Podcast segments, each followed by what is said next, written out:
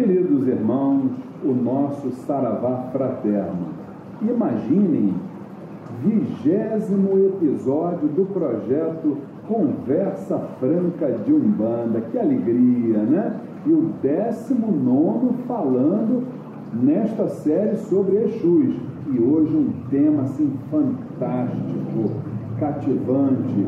Exu no suicídio e nos desencarnes em geral. Gamagare sarani sada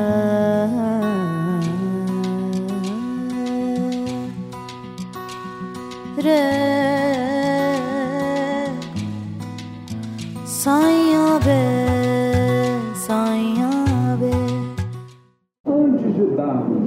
prosseguimento nesse maravilhoso tema, gostaria de fazer aquele tradicional convite para você, meu irmão, para você, minha irmã.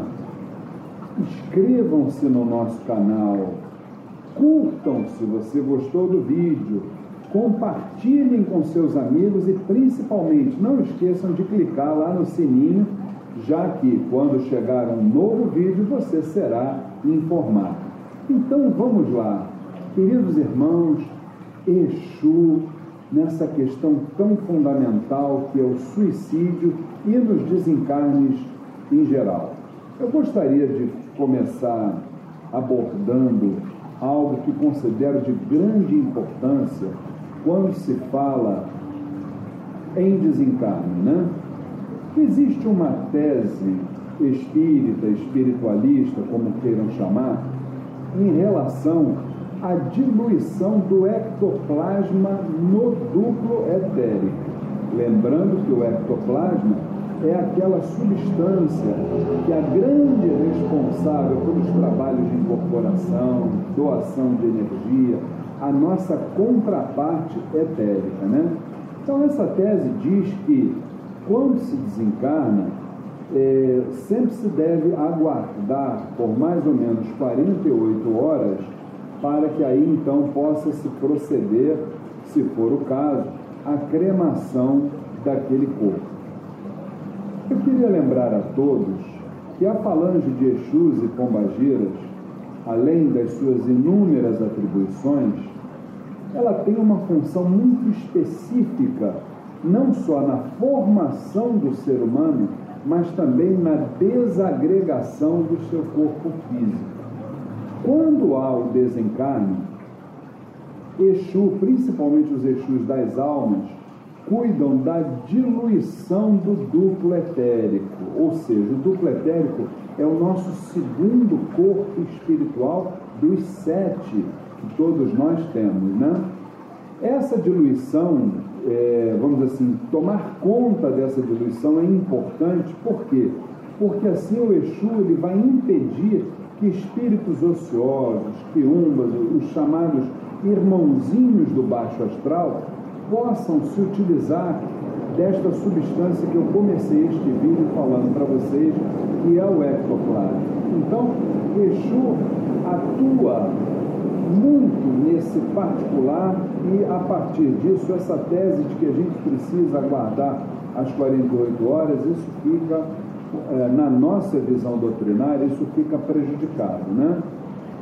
Então, o que a gente precisa entender, quando há um desencarne, Exu atua, seja qual for a forma desse desencarne, Exu atua encaminhando aquele espírito para os planos devidos. Como é que isso se dá? Acabou de acontecer o desencarne, aquele espírito ele é encaminhado segundo a nossa visão doutrinária, segundo uma teoria é, dos budismos, do, do, budismo lamaísta, né?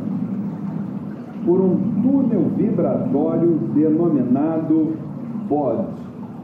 Esse túnel vibratório ele tem uma duração de ao tempo da Terra de aproximadamente 49 dias entre o momento que o ser humano desencarnou, que aquele espírito se libertou do corpo físico, e a partir do momento que ele entra num turbilhão, sem entender o que aconteceu, quando aí sim Exu entra como um espírito de luz, como um grande mestre da sua, vamos assim dizer, mestre instrutor, para que aquele espírito possa compreender a nova realidade da qual ele, esse espírito se faz presente. Né?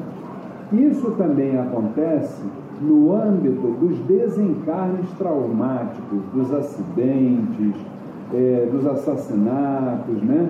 Então, nesse caso, Exu também é o primeiro a dar socorro para aqueles espíritos que tiveram, que participaram desses eventos, né? Ou seja, para os espíritos que foram contundidos violentamente, seja pela própria lei, ou seja, exatamente por algo que aconteceu de forma inusitada.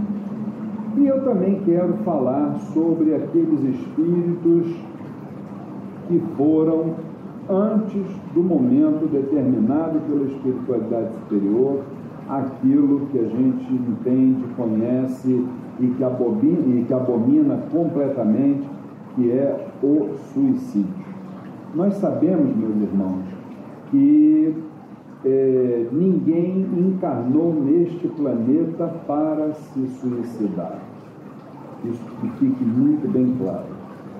Por outro lado, nós estamos vivendo hoje, segundo a medicina, uma pandemia mundial de suicídio. Então, eu quero chamar a atenção de você, meu irmão, de você, minha irmã, que está nos escutando, é, muito cuidado com desânimos, com sensações de vazio dentro de si, tendências que possam levar você a uma desconexão com o sagrado. Por quê? Porque quem tem esse tipo de anomalia, isso é como se fosse algo que ora está no ativo, ora está no passivo. No passivo, quietinho ali, adormecido no momento que você está vigiando seus pensamentos, suas palavras e suas ações no momento que você pode muito bem se descuidar, se desconectar, aquilo que estava no passivo pode florescer, vir para o ativo. A gente sabe como isso começa, só não sabemos como isso termina. Então, meus irmãos, quando isso acontecer, depressão, desânimo, entre outros sintomas, vá se tratar, busque ajuda, Vá na sua religião, seja ela qual for. Se você não tiver religião, procure uma que possa exatamente lhe satisfazer, lhe complementar. Vá a um terreiro de umbanda, vá a uma casa de candomblé, a um centro espírita, a uma igreja católica, a uma igreja evangélica, a, um, a uma filosofia espiritualista, não importa. Busque ajuda. Ligue, por exemplo, para um trabalho maravilhoso que acontece a nível Brasil, que é o Centro de Valorização da Vida, nós vamos escrever aqui embaixo o número, é o 188, o CVV, vai ter sempre alguém para te escutar, para você poder colocar para fora aquilo que você está sentindo. É muito importante você saber que nesse momento você não está só, que você está sendo acolhido, seja por uma parte espiritual, seja pelo CVV, ou seja por quem for, Deus está no seu lado, Deus está dentro de você e não vai permitir de forma nenhuma que você cometa uma atitude que de forma nenhuma vai resolver o seu problema. Conte com Umbanda, conte com as religiões, conte com o CVD, conte com Deus. Fiquem com Deus.